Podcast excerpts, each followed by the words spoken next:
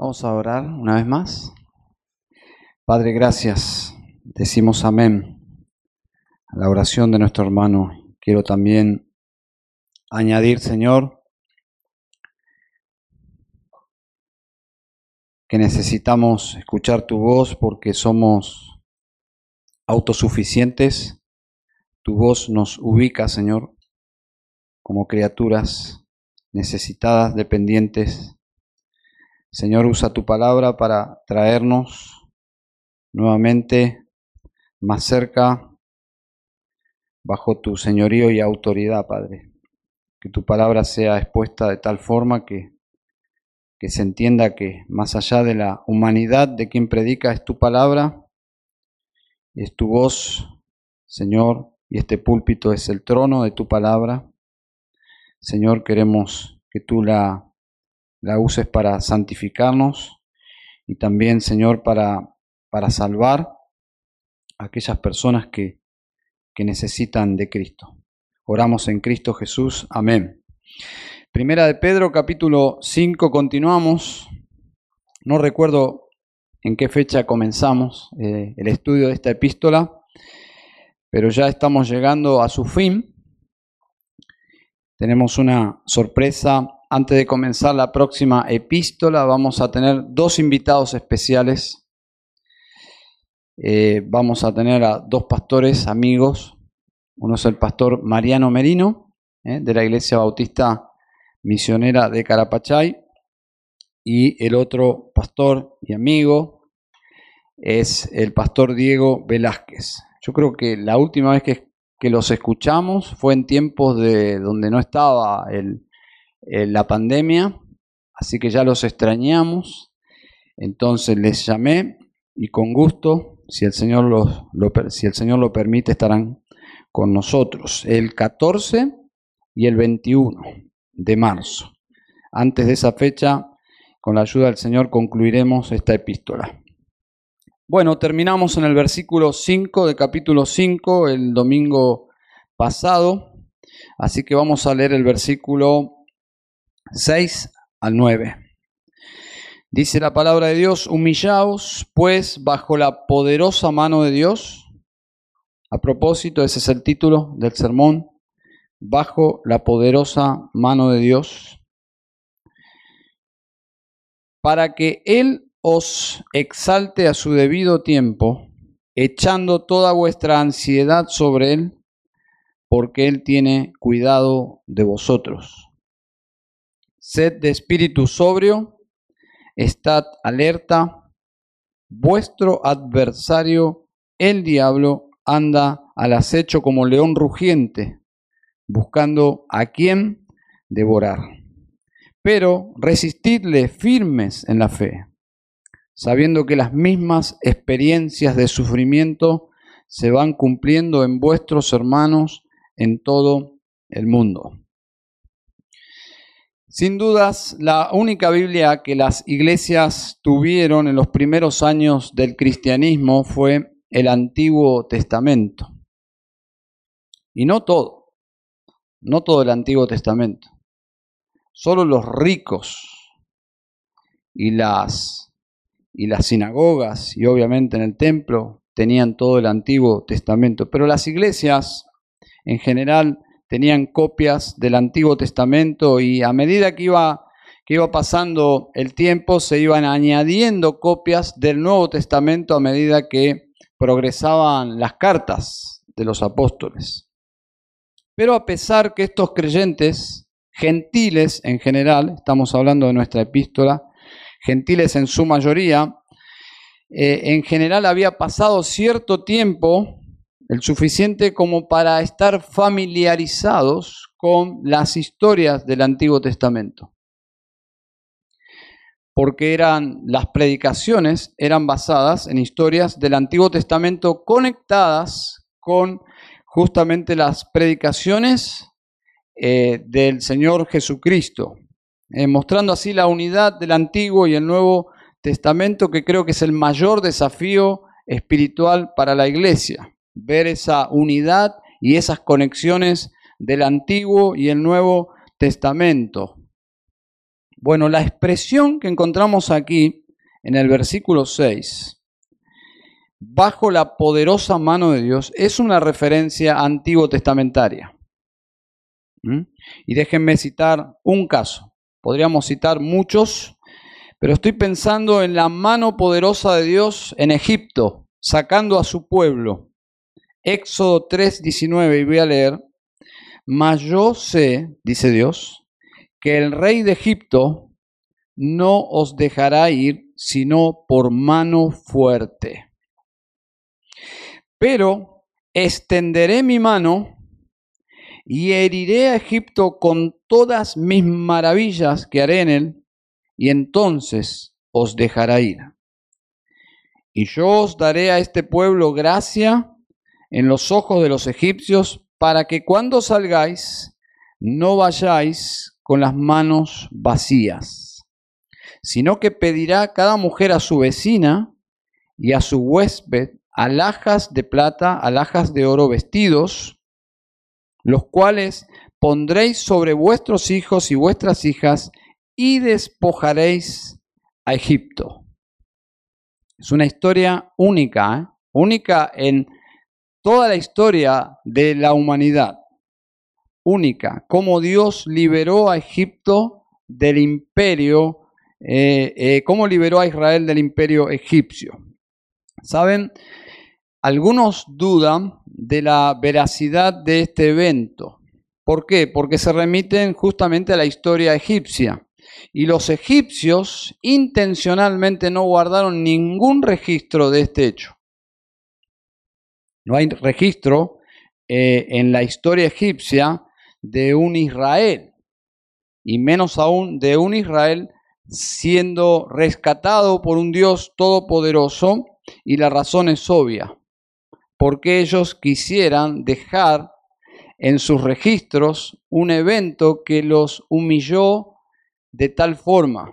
Los egipcios solamente colocaban en sus, en sus relatos históricos solo sus hazañas, nunca sus derrotas. Las derrotas de estos imperios eran conocidas por los que justamente les vencían. Pero la salida de Israel de Egipto fue su humillación más grande. ¿Quién quisiera dejar eso asentado en la historia de este pueblo? ¿Mm? Si lo llevamos a, al ámbito del fútbol, ustedes saben que me gusta el fútbol, pero ¿no quisiéramos nosotros los argentinos borrar el 5 a 0 con Colombia? Indudablemente, pero no podemos. Bueno, los egipcios literalmente lo borraban borraban de sus historias las cosas que no les gustaban. Y los eh, emperadores de turno le daban un toque a su, eh, a su parte en esa historia, agrandando los hechos. ¿eh? Si habían hecho ciertas cosas buenas, las maximizaban porque querían quedar en la historia de su pueblo. O en el caso de los brasileros, ¿no? No hay brasileros aquí, ¿no? Pero yo tengo un brasilero amigo y siempre le hago recordar ese 7 a 0 con Alemania, ¿se acuerdan? Pero ellos quieren borrar porque fue un acto de humillación enorme. No quieren ni pensar en esas cosas. Indudablemente los egipcios borraron a Israel. Israel es una mala palabra. Eh, y borraron ese día concretamente cuando Dios saca a su pueblo con mano poderosa. Este éxodo, esta salida, éxodo significa salida masiva, estamos hablando de millones de personas saliendo del imperio, el imperio dominante en esos días, fue la respuesta a una pregunta del faraón, a una pregunta soberbia del faraón, y la pregunta fue básicamente la siguiente, ¿quién es Jehová para que yo los deje ir? Qué pregunta, ¿no? No la debió hacer nunca. Eh, ¿Quién es Jehová para que yo los deje ir? Y la respuesta de Dios a esta pregunta al faraón fue justamente capítulo 10, versículo 3, cuando dice, ¿hasta cuándo no querrás humillarte delante de mí? Dios le responde con una pregunta. ¿Hasta cuándo no querrás humillarte delante de mí? Quien estaba hablando por medio de Moisés era Dios. Y era una contienda de Dios por medio de Moisés con el faraón, que era el Dios encarnado, o por lo menos él se percibía así, del imperio. Entonces, cuando Dios obra con su mano poderosa, sacando a su pueblo Israel de Egipto, se responde esta pregunta, ¿quién es Jehová? Ese día, el faraón supo quién es Jehová. Entonces vemos que la mano poderosa de Dios es para salvar y exaltar, presten atención, la mano poderosa de Dios cumple dos roles para salvar y exaltar a quién? A Israel. Pero esa misma mano fue para humillar y para juzgar a Egipto. Esa es la mano de Dios en toda la Biblia. Es la mano que salva con poder y exalta y es la mano que interviene para juzgar y para humillar, en el caso de Egipto, en esta historia. Y es lo que dice en el versículo 6. Observen, para que Él os exalte cuando fuere tiempo. Para que Él os exalte cuando fuere tiempo. El que se humilla será enaltecido. Es decir, será bendecido. El humilde es bendecido. Así funciona el reino de Dios. Pero el que se endurece contra Dios será humillado, es decir, será juzgado. Así funciona, así funcionó y así funciona el reino de Dios. Si ellos andaban humildes delante de Dios, ellos serían fortalecidos por Dios para enfrentar esta situación que ya hemos mencionado en cada sermón, que era justamente un cambio de parte del Estado hacia eh, los cristianos. Entonces, una manifestación tremenda de esta falta de humildad, de esta falta de, de, humillarse bajo la poderosa mano de Dios, aunque nosotros no lo relacionamos tan claramente, parecería como fuera de contexto, pero esa manifestación de falta de humildad es justamente la ansiedad. La ansiedad que vemos aquí justamente en el versículo 7, echando toda vuestra ansiedad sobre Él. Esa básicamente es la manifestación de humillarnos voluntariamente bajo la poderosa mano de Dios para dejarle a Dios hacer con nuestras vidas como Él quiere. Que Él nos puede bendecir, amén, recibimos su bendición, pero nosotros nos humillamos bajo su poderosa mano. La ansiedad es justamente lo contrario. A simple vista, estos hermanos nuestros del primer siglo, a simple vista, eh, a los cuales Pedro está escribiendo, están bajo la poderosa mano de Roma y del emperador de Roma. Eso es lo que eh, humanamente se observa. ¿eh? Y es lo que justamente, probablemente, por lógica, era lo que traía a la iglesia ansiedad. ¿eh? Estamos bajo el imperio dominante que es Roma. Estamos bajo el faraón, podríamos decir, de Roma, el César. ¿Qué será de nuestras vidas? Entonces, Pedro les habla de dos realidades que no se ven, ¿eh? y es en primer lugar la realidad de la presencia de Dios, pero también la contracara, la realidad de la presencia de Satanás, ¿eh? la actividad satánica. ¿Dónde lo vemos? Bueno, observen versículo 8. Eh, versículo 8 habla de un adversario y ese adversario es justamente el diablo. Entonces, cuando miramos la vida, la vida que ya de por sí es complicada, pero cuando vemos la vida con los ojos simplemente de lo que se ve, de, lo, de la realidad, eh, cuando solo usamos el sentido común, dejamos la fe, bueno, eso es muy peligroso. Cuando dejamos de ver a Dios, si bien a Dios lo percibimos por fe, cuando inclusive ignoramos la actividad del diablo, en un sentido eso es sumamente peligroso. Pedro está trayendo a la vida de estas personas estas dos realidades, la presencia de Dios ¿eh? para quitar la ansiedad y la realidad de que hay una actividad satánica. Bien, entonces la realidad de la presencia de Dios debe afectar profundamente mi vida y el estar conscientes que existe un adversario que se llama el diablo, que existe, que es real, que está activo, también debería traernos eh, sobriedad, como ya vamos a leer.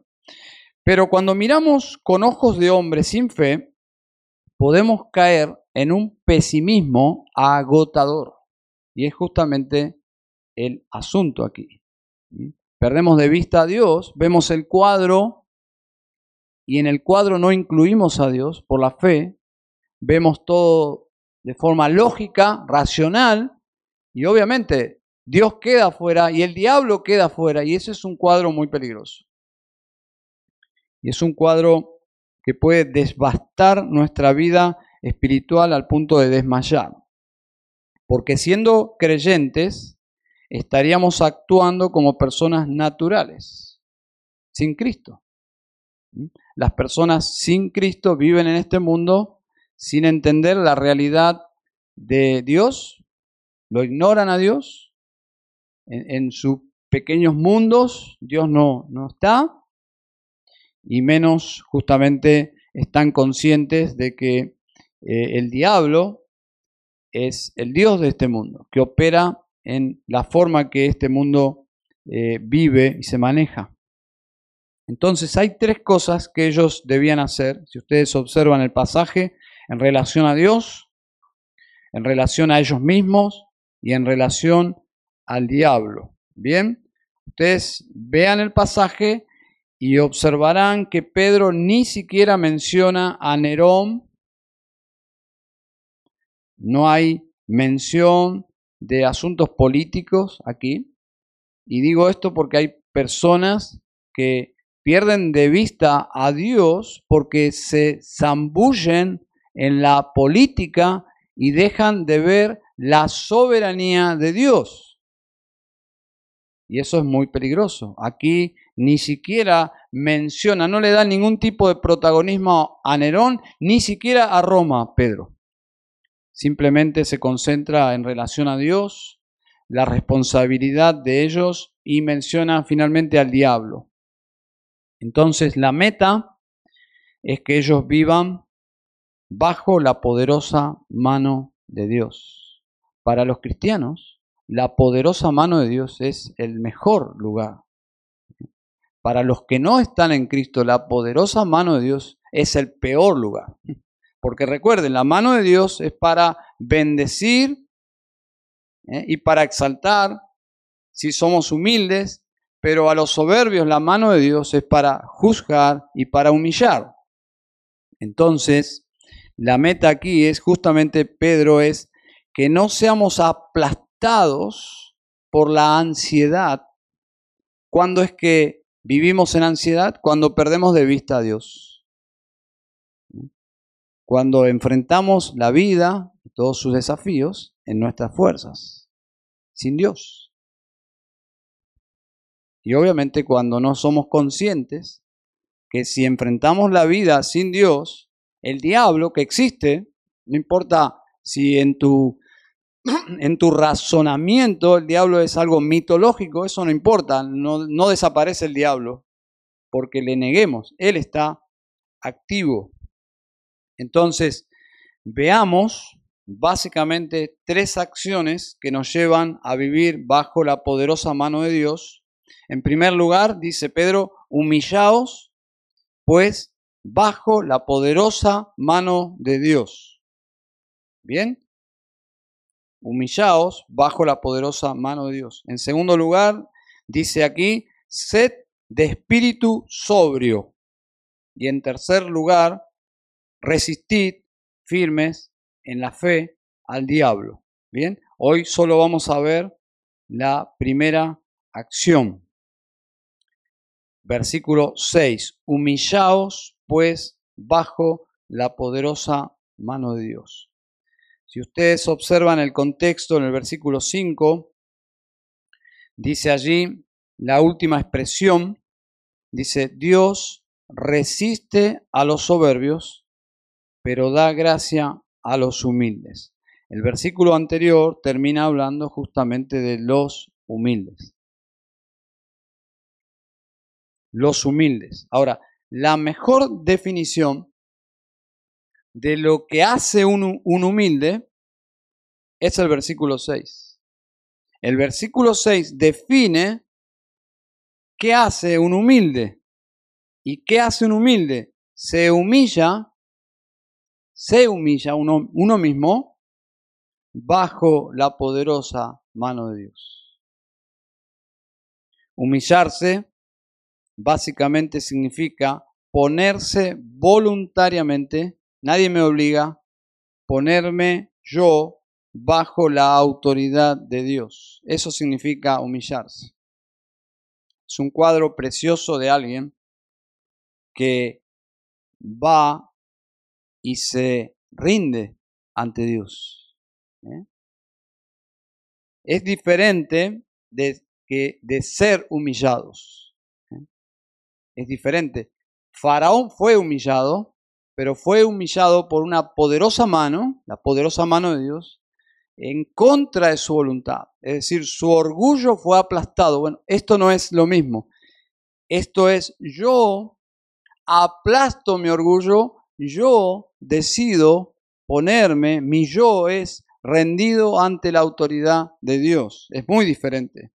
La acción es aquí uno mismo, quien se rinde, quien reconoce, quien deja las armas, quien uno mismo en términos de boxeo, uno mismo tira la toalla,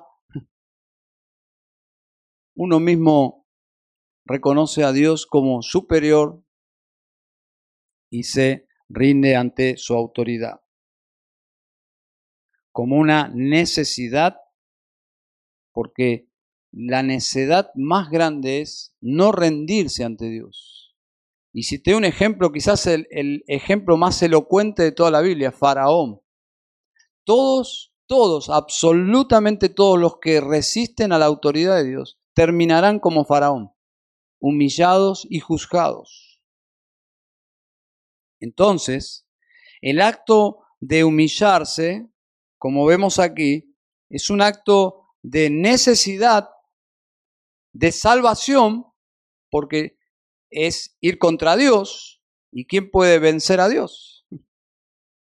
es un acto de sabiduría. Alguien que se rinde a Dios es un hombre sabio. ¿Se dan cuenta, no?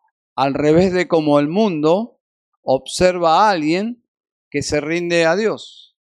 Alguien que se rinde a Dios en este mundo es alguien débil. Y los cristianos decimos, sí, me rendí a Dios porque soy débil. Ese es un ser humilde que reconoce su fragilidad y su necesidad de Dios. El espíritu de este mundo es el espíritu de orgullo, el que dice, yo no necesito a Dios, Dios es un invento para la debilidad y fragilidad humana. Bueno, ¿qué hombre inventaría un Dios como el Dios de la Biblia? Un Dios que nos envía al infierno. No creo que nadie invente un Dios así. Dios de la Biblia es un Dios que se autorreveló a nosotros y es un Dios que se presenta y es amenazante para el orgullo humano. ¿Mm? ¿Qué entendieron estos creyentes del primer siglo? Porque tenemos que intentar ponernos eh, en sus lugares y cuando escuchaban, cuando oían la lectura de esta carta, ¿Qué entenderían ellos con esta expresión? Humillados pues bajo la poderosa mano de Dios. porque la, expresión eh, comunica eh, un imperativo, es decir, una orden, es una orden divina, no es de Pedro, viene de Dios, Pedro está escribiendo la palabra de Dios y es una orden urgente. Podemos escuchar las sirenas de urgencia, las alarmas detrás de estos mandatos. Es una necesidad de urgencia. Versículo 7 dice, echando toda vuestra ansiedad sobre él. Por lo tanto, entendemos que esta gente estaba llena de ansiedad. Algo que no nos pasa a nosotros, ¿no? Nunca. Esto es un asunto de, de ellos solamente. ¿Se dan cuenta la conexión que debemos hacer con este pasaje? Porque somos como ellos. Nosotros necesitamos que se nos exhorte eh, todo el tiempo porque la ansiedad siempre está ahí. Mi ansiedad hace que yo, yo, yo, se dan cuenta, ¿no? Por eso el contexto es el orgullo. La ansiedad hace que yo quiera tomar el mando y querer controlar la situación. Así funciona nuestra carne. Tengo un problema, mi instinto de supervivencia es tomo el control y me involucro para solucionar esto yo. Y eso me carga de ansiedad. Cuando lo espiritual, es decir, lo antinatural, lo espiritual es justamente clamar a Dios. Pero no, nosotros luchamos con esta falsa sensación de que yo puedo resolver esto.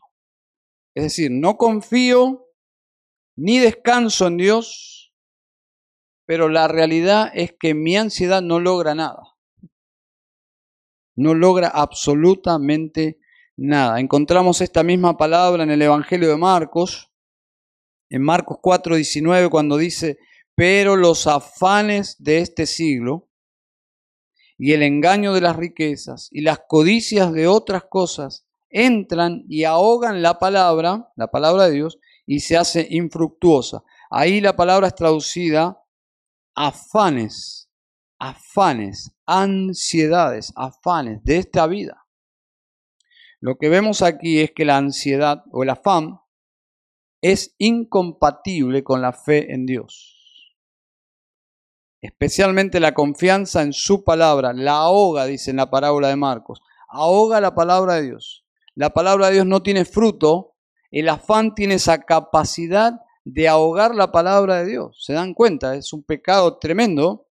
Es decir, confío en Dios o me afano. Confío o me afano. Confianza o ansiedad. Nunca las dos cosas. Si confío, no me afano. Si me afano, no confío. Qué sencillo, ¿no?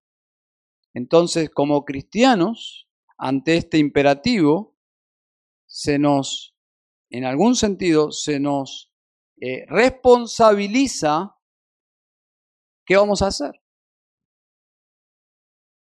¿Qué vamos a hacer? Vamos a vivir eh, en ansiedad o vamos a echar, versículo 7, la idea es echar nuestras ansiedades sobre el Señor. Bueno, parece ser el caso, no solo de ellos, ante la persecución. En el caso de ellos es como un problema, un mega problema, pero nosotros podemos caer en, una profunda ansiedad por cosas pequeñas. Entonces nosotros por situaciones mucho menos importantes a veces podemos caer en actuar así. Versículo 7, echando toda vuestra ansiedad sobre él. Debe ser algo sumamente eh, nocivo para nosotros, para que Dios nos ordene quitar de nosotros la ansiedad. Bueno, todos hemos escuchado, supongo, el término TOC, ¿no? Eh, tiene un TOC, casi como que te etiquetan que estás poco... Pero el término TOC, que es una es una abreviación de trastorno obsesivo compulsivo. Son esas etiquetas extrañas que circulan. Pero hay personas que tienen TOC. Es decir, existe, no sé si el término no, no, no es una patología, pero, pero en el comportamiento humano hay personas que tienen ciertos trastornos obsesivos compulsivos. Pero hay otro término más novedoso y es TAG. T-A-G. No TAN, el jugo TAN, no, TAG. ¿Eh? T-A-G. Y es, es un nuevo invento y es trastorno de ansiedad generalizada. ¿eh? Hacen de asuntos espirituales toda una terminología eh, casi como wow, ¿no? Toda intelectualizada, decimos, pero son problemas básicamente del, hombre. Y dicen los supuestamente profesionales, si una persona tiene tres o más de estos síntomas, sufre de TAG. Es decir, tenés motivos para preocuparte. Por ejemplo, problemas para dormir, tensión o contracturas musculares, irritabilidad, perdón, inquietud o impaciencia, dificultad para concentrarse, cansancio fácil y frecuente. Tres de estos, etiqueta, sello, ¿y a dónde? Al psiquiatra, al psicólogo, horas, horas. No se cura aparte, ¿eh? así que no hay mucha esperanza, no se cura, se trata. Solo se trata psicoterapia, es decir, dinero y pastillas, ¿eh? pastillas, todas las que necesites. Los griegos no tomaban pastillas, pero ellos decían que el mejor remedio para la ansiedad era el buen vino. Así que imagínate, imagínate cómo trataban los griegos la ansiedad. Y hoy en día no cambió nada. La gente vive ansiosa y ¿qué hace? pastillas y vino. Es por eso que el nivel de alcoholismo en el mundo es avasallador, porque la gente la, adquiere el hábito de calmar sus ansiedades con el alcohol. Pedro, en cambio, nos receta otro camino. Y observen, nada que ver, ni, ni psicólogos, ni psicoterapia, ni pastillas y menos vino, sino receta humildad. Humildad es el camino para curar el TAG. Humildad con Dios. Esa humildad me lleva a mí a confiar en Dios. Y observen lo que dice, porque Él tiene cuidado de vosotros. El asunto es, ¿yo creo realmente eso? ¿Creo que Dios cuida de mí? Porque justamente la ansiedad se apodera de mi corazón cuando yo dudo de que alguien me está cuidando. Si yo pierdo de vista a Dios en el cuadro de mi, de mi experiencia, yo entro en ansiedad. Es decir, la ansiedad en un sentido es, una, es un síntoma que te puede llevar a Dios. Entonces, Él tiene cuidado de vosotros. La ansiedad o preocupación, que podría ser un sinónimo, no es otra cosa que falta de Cuando yo sufro de ansiedad, yo debo confesar mi pecado de incredulidad porque básicamente estoy negando la presencia de Dios, estoy negando la promesa de Dios, estoy negando que Dios dice la verdad de que Él tiene cuidado de mí. Como yo no creo que Él tiene cuidado de mí, yo debo cuidar por mi propia vida, entonces mi corazón se llena de ansiedad. 4.19, observen, de Primera de Pedro, dice, de modo que los que padecen según la voluntad de Dios, encomienden sus almas al fiel Creador. Es exactamente lo mismo. Encomienden sus almas al fiel Creador. Cuando pasamos por este capítulo dijimos que esta palabra encomienden era la idea de alguien que deposita su dinero en el banco y confía, si no, no lo deposita. Encomienden, pone su dinero allí y se va y duerme. Su dinero está a salvo. En Suiza. Está a salvo. Yo estoy tranquilo, puedo dormir. El banco cuidará mi dinero, o debería. Yo duermo. Bueno, la idea es esta. Encomiendo mi vida a Dios. ¿Por qué? Porque Él tiene cuidado de vosotros. Y yo puedo vencer la ansiedad, que es un mal invencible en mis propias fuerzas. Nadie vence la ansiedad. ¿eh? Es invencible en nuestra humanidad. Dios ha diseñado este mundo. Dios no, no es el, actor de la caída, ese es el pecado, pero Dios en su plan permitió la caída y diseñó que el mundo sea de esta forma tan sofisticado, denso, peligroso, para que los hombres decidan qué van a hacer. Si van a vivir en sus fuerzas y van a ir contra esta, este mundo en sus propias fuerzas y van a acostumbrarse a vivir en ansiedad y van a ser como Faraón, no van a reconocer a Dios y van a ponerle el pecho a la vida y van a ser fuertes y yo puedo y sin Dios no se puede vencer la ansiedad. Las estadísticas muestran que la mayoría de la gente no puede lidiar con la ansiedad. Y podríamos decir, y no con un auto, con un aire de autosuficiencia o superioridad moral, solo los cristianos, y la gloria es de Dios, ¿no? podemos vivir en paz.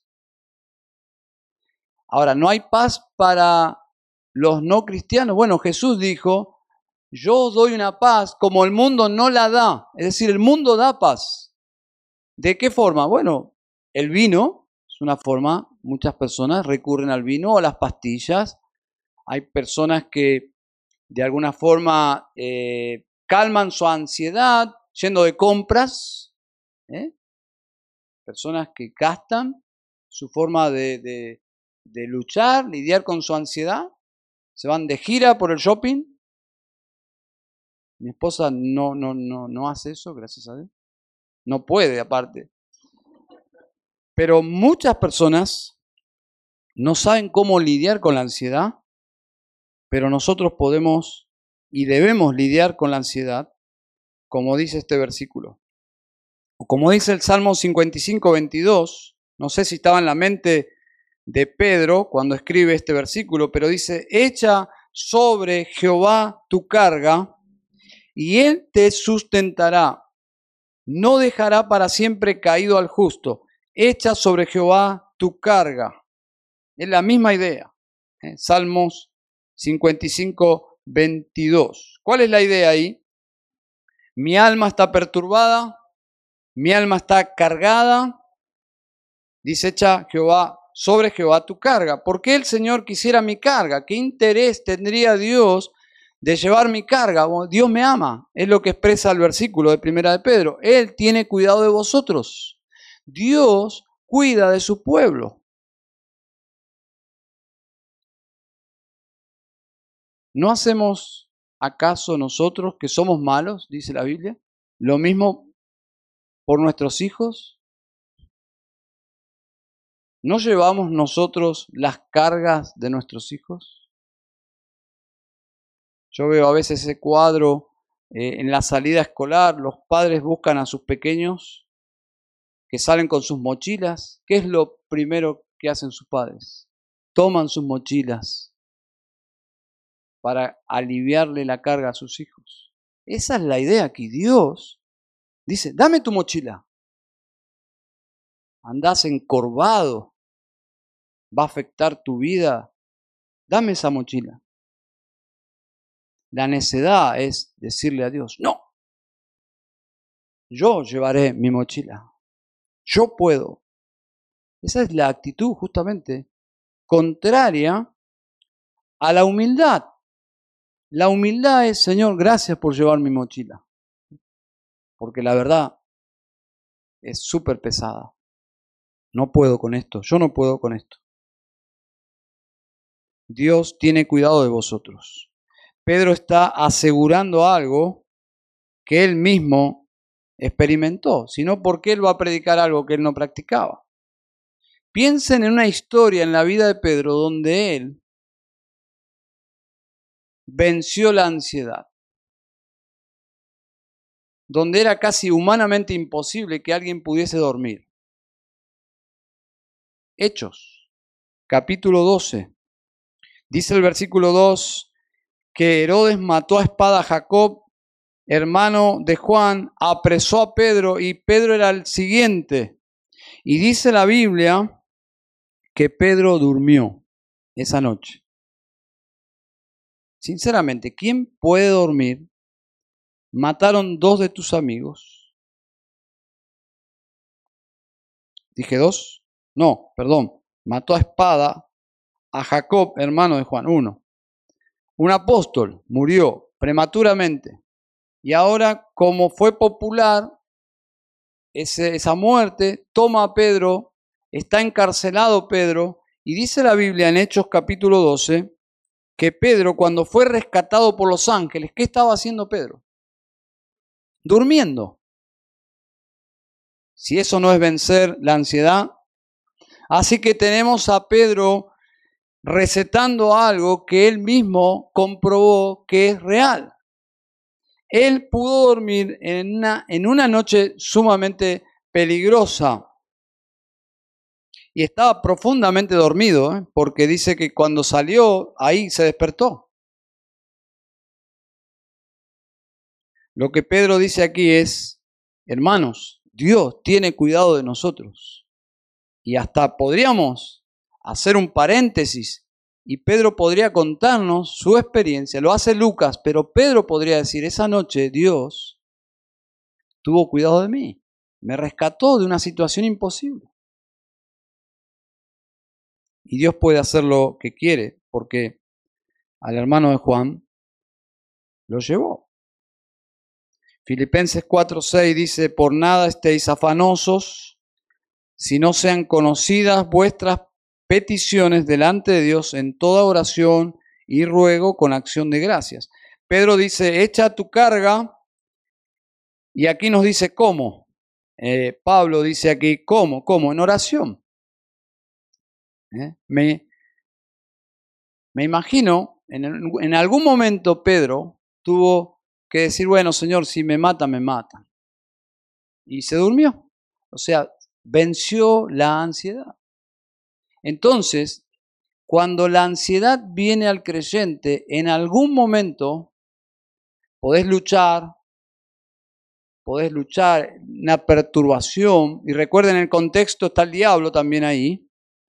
Hoy no lo vamos a meter al diablo, pero en el contexto de la ansiedad está el diablo, porque dice que el diablo anda qué? Anda alrededor. ¿Cuándo? cuando caemos en ansiedad. La ansiedad es una oportunidad para el diablo. Entonces, en algún momento, él echó su preocupación al Señor y pudo dormir. Muy bien, y no sabemos cómo Dios, cuando nosotros tenemos motivos reales para no dormir, para vivir en ansiedad, pero de alguna forma podemos dormir y estamos en paz, no sabemos cómo Dios puede usar ese testimonio en la vida de otros. Porque eso es más que hablar el Evangelio. Debemos hablar el Evangelio, pero cuando un cristiano bajo presión confía en Dios, es un testimonio visible del poder del Evangelio. Ustedes recordarán la vida de John Wesley en, el, alta mar, el barco parecía que se hundía y de repente él observa, él siendo un cristiano nominal, no cristiano, sinceramente, observa, él estaba perturbado y un contraste en el mismo barco, en el mismo peligro, en alta mar, un, un problemón, todos corrían peligros de morir, y que él escucha gente cantando. Unos moravos ahí cantando, orando, y, él se perturbó de tal forma que inclusive los, los retó y dijo, ¿ustedes cómo pueden? Y ellos le dijeron, le compartieron su fe y él fue profundamente conmovido y quizás fue el camino para que pronto él llegara a la fe verdadera, a la fe en Cristo verdadera. Fue tal el impacto que tuvo John Wesley con estos moravos que luego les hizo una visita en Alemania, de donde estos provenían. Un impacto y no sabemos cuando nosotros decidimos confiar en el Señor, cómo el Señor puede usar esa fe práctica en la vida de otros, porque lo que estamos predicando es Dios es real y la fe en Cristo funciona. Porque este ser humano tiene motivos suficientes para tomar pastillas y, que su vida se desbalancee y, y está, está bien. Está bien. Entonces Dios se glorifica cuando nosotros vencemos la ansiedad. Primera de Pedro capítulo 5. Nosotros cuando nos excusamos y decimos, bueno, si no me preocupo yo, escucharon eso, ¿no? ¿Quién se va a preocupar por mí? Eso suena como muy maduro, ¿no? Pero según la escritura eso es puro orgullo. Porque la Biblia dice aquí que Él tiene cuidado de nosotros. Así que no está mal decir, no me preocupo porque Dios tiene cuidado de mí. Eso no es vivir despreocupado. Eso es confiar en Dios. Aconsejamos a una señora, un familiar mío, que hace décadas que toma pastillas para la ansiedad, décadas. Preocupada por todo, ansiosa, no duerme a la noche. Y cuando le compartimos el Evangelio, la respuesta es, pero si yo confío en Dios. Ella no puede entender que la fe es incompatible con la ansiedad. ¿Es una u es otra? No puedo vivir en ansiedad y decir que yo confío en Dios. Las mujeres de Dios y los hombres de Dios pueden caer en ansiedad. Lo que no pueden es vivir permanentemente en ansiedad. Porque es un estilo de vida de los paganos. Los paganos viven, dice Jesús en, Mateo capítulo 6, los paganos viven buscando estas cosas mas vosotros buscad primeramente el reino de Dios y todas las demás cosas serán añadidas. ¿Y por qué?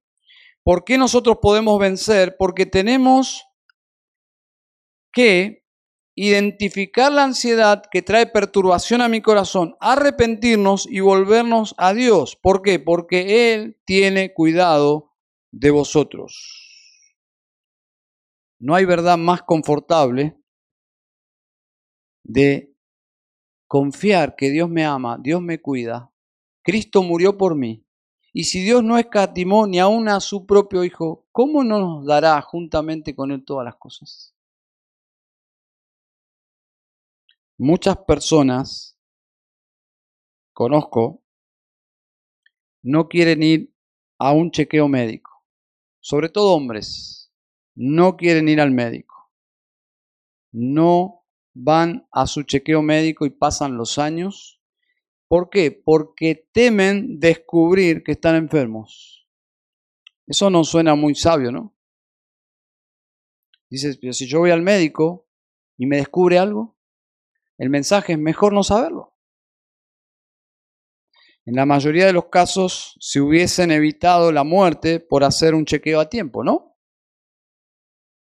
Es bueno y necesario poner bajo el escáner de Dios nuestra fe para saber si es genuina. Y permítame introducirlo a usted. Conmigo ya lo hice, no se preocupe. Pero introducirlo a usted en un escáner para saber si su fe es real. Haciendo algunas preguntas. No es necesario que usted responda en voz alta, simplemente Permita que su corazón sea examinado por la palabra de Dios, por lo que acabamos de leer aquí. ¿Qué ha hecho el Evangelio en mi vida? ¿Qué ha hecho el Evangelio en mi vida? ¿Usted puede responder eso? Gracias al Evangelio, ¿tengo esperanza eterna? ¿Usted disfruta de una esperanza eterna? ¿Dónde descansa mi esperanza de salvación? ¿Solo en Cristo? ¿Y en lo que Él hizo para mí en la cruz? ¿Solo en Cristo? ¿Mi fe descansa solo en Cristo? ¿Cristo murió por mis pecados?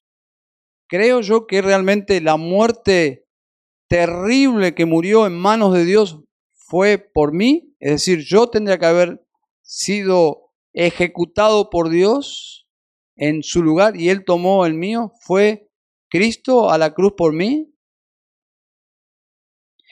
¿Cristo ha transformado mi vida o sigo siendo el mismo? ¿Y mi conversión es simplemente una ilusión? ¿Nadie lo ve, yo solamente lo creo?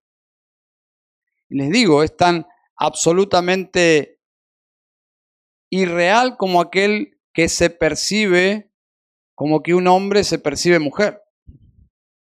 Y nosotros decimos, qué estupidez, ¿no? Pero también, si lo aplicamos a la fe, si alguien se autopercibe cristiano y toda su familia y su entorno lo miran y dicen, no es cristiano, sus hechos niegan su fe, entonces es una negación de la realidad. ¿Ha transformado tu vida el Evangelio? ¿Le conozco a Cristo? No si he escuchado de Él, no, si le conozco, si le amo, si Él me perdonó, si Él es mi Señor, ¿le quiero servir? ¿Amo servirle? ¿Es mi, es mi Señor? Si muriera hoy, hoy mismo, ¿Tengo la esperanza de estar con Él para siempre? Pero básicamente este pasaje desnuda la realidad de nuestra fe si yo vivo en ansiedad o confío plenamente en que Dios es mi Señor, mi Salvador.